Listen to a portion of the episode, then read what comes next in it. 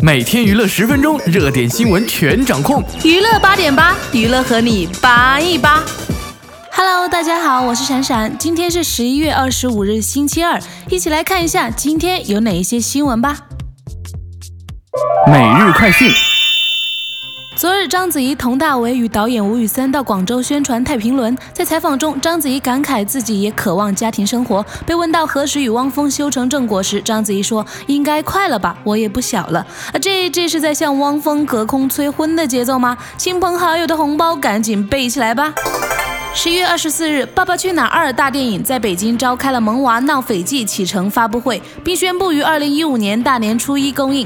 萌娃们在相见时分外亲热，纷纷变成了亲人狂魔，跟小伙伴们表示爱意。可爱的杨洋洋更是再次告白多多，场面真的是萌萌哒。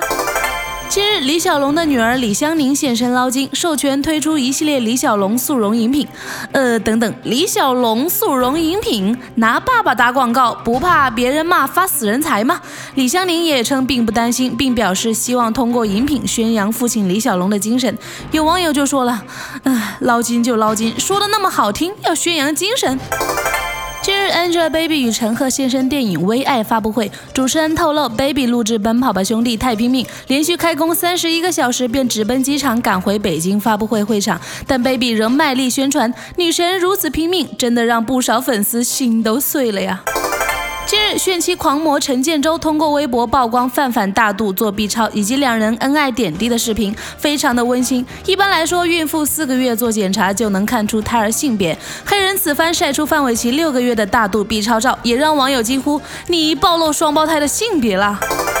昨日，汪涵全球后援会在微博首次曝光一张汪涵爱子的正面照，小家伙紧闭双眼，睡得正香。有调皮的网友跟汪涵说：“终于有人模仿你的脸了。”昨日，张杰和筷子兄弟登全美音乐奖后，引发了诸多争议。有网友质疑两组艺人花钱上 AMA 广告时段，为的是在国内大肆营销宣传，全是一场骗局。但今日，筷子兄弟工作人员与张杰的经纪人都表示没有买奖。有网友就调侃说：“有买没买，谁买谁知道。”昨日，狄波拉出席某活动时，首度开枪谈风飞复合的事情，默认儿子谢霆锋因为女友王菲变得很乖，早睡早起，不打游戏，又肯找医生看骨伤。儿子如此大的转变，也全是女友王菲的功劳。有网友表示，现在连老妈都喜欢新媳妇了，柏芝真的没有希望了。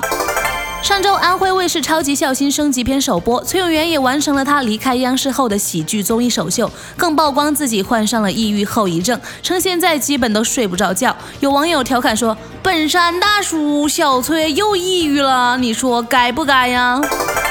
凭借韩剧《来自星星的你》在亚洲爆红的韩国男星金秀贤近日陷入了广告危机，同时代言两家服饰遭到投诉。有网友就埋怨金秀贤经常接下多个同类型的产品广告，让人傻傻分不清楚，令代言失去说服性。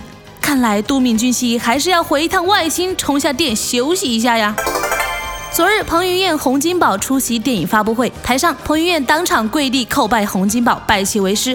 有这么帅的徒弟，这辈子也就值了。看那小肌肉长得，哎呀妈呀，看得我哈喇子都流下来了。十一月二十四日晚，博主北京冬雨曝光了一组谢娜拍摄的电影《吴二哥请神》的剧照。影片一九九五年上映，那时谢娜只有十四岁，在剧中扎着两个麻花辫，小脸还有婴儿肥，这村姑气息让人不禁想到，想要称霸马兰坡，看来还是要从小就培养啊。十一月二十四日是李晨的生日，但却惨遭好友林更新在微博调侃说。大家好，我是范冰冰，晨晨生日快乐！有不少网友纷纷起哄说：“哎呀，也真是调皮，干嘛总是剧透呢？根本就停不下来。”十一月二十四号，林峰签约英皇娱乐，新东家为他举行了一个超高规格的记者会，宣布坐着兰博基尼出场的林峰正式加盟。林峰本人更是回应外界盛传签约费是三年一亿元的天价，表示确实是一个天价的价格，非常满意。这么多当然满意了，要是我有这么多钱，我做梦都会笑醒的。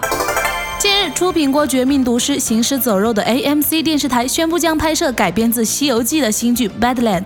移植到西洋的东方经典剧作，难免有些水土不服，充满冲突感。剧中的观音爱喝 whisky。竟然还和唐僧谈起了恋爱。这么多天马行空的改编，只能说美国的编剧瞎掰无极限也是醉了。十一月二十四日，周杰伦世界巡回演唱会香港站最后一场演出，周董母亲叶惠美和女友昆凌一起现身支持，更获成龙上台献花。但有网友却表示：“成龙大哥，小房子还在等你呢，你怎么还有空在这献花呀？”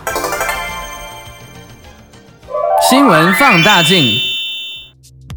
昨日，筷子兄弟登上全美音乐奖舞台，小苹果走向世界的消息让许多网友为之兴奋。但与粉丝、宣传公司狂欢形成鲜明对比的是，业内人士的一片质疑声：为何筷子兄弟和张杰当天拿的奖从未听说过呢？表演则更是在广告时间段进行，同时也遭到了不少网友的质疑，表示他们都是花钱买奖的。今日，张杰经纪人表示没有花钱买奖，这样的质疑让他们很难受。而筷子兄弟这边的一个工作人员更是向记者表示买不起奖。昨天结束表演之后，有记者访问了筷子兄弟及其幕后团队乐评人，为网友揭秘这一场获奖疑云。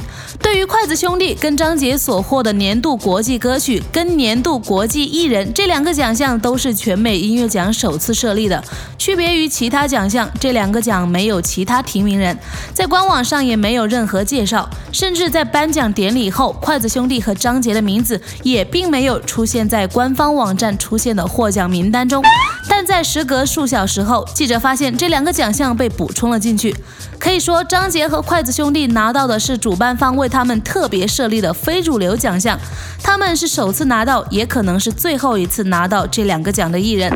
对于在广告时间段进行表演。本来是希望能够做出一个英文版的小苹果，正式在美国推广，但是因为时间关系，英文版无法完成。考虑到美国观众对中文歌曲的接受程度，对小苹果的演出时间做了调整而已。而对于买奖传闻，筷子兄弟的一位工作人员也跟记者透露，并没有买奖，并说在今天之前，我们一直不确定是否可以拿到这个奖。我们和筷子兄弟只是尽自己最大的努力，希望能够拿奖，所以我们也做了很多努力为小苹果造势。好吧，无论小苹果是不是值得拿奖，但小苹果的传唱度确实不可小觑，同时也得到了全国各地广场舞大妈的青睐呀，也算是得到了认可吧。但是我们的独角兽金秀贤近日所代言的服饰却遭到了投诉。韩国男星金秀贤凭借韩剧《来自星星的你》在亚洲爆红，一跃成为中韩两地广告商的新宠儿。但在中国，半年已经签下了三十五个代言广告，上至汽车，下至健康食品，金秀贤的广告灯箱更是铺满街。不过人红自然是非多。近日，金秀贤更因签下两间同类服装品牌的代言合约而遭到投诉。金秀贤近期接下了多个代言产品，包括手机、咖啡店、服装、健康食品、饮品、护肤品等等。当中，金秀贤更是接下了不同品牌但同类商品的广告，比如金秀贤就因签下体育运动品牌的新广告合约，而跟代言户外服装品牌起了矛盾，令户外服装品牌非常的不满。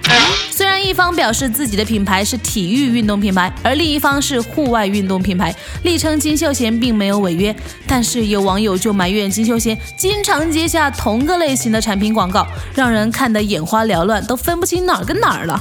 以护肤品为例，金秀贤就同时代言了两个产品，更以同一时间拍摄两家品牌的广告照。但是也有不少粉丝力称金秀贤，看来长得不错，来自外星，拥有超能力的有钱教授就，是可以任性的到处捞金啊！好了，以上就是娱乐八点八的全部内容，欢迎大家在页面下方的留言板扒一扒。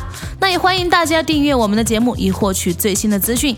订阅按钮就在右上角哦。看新闻不如听新闻，这里是娱乐八点八，我是闪闪，我们下期节目再见。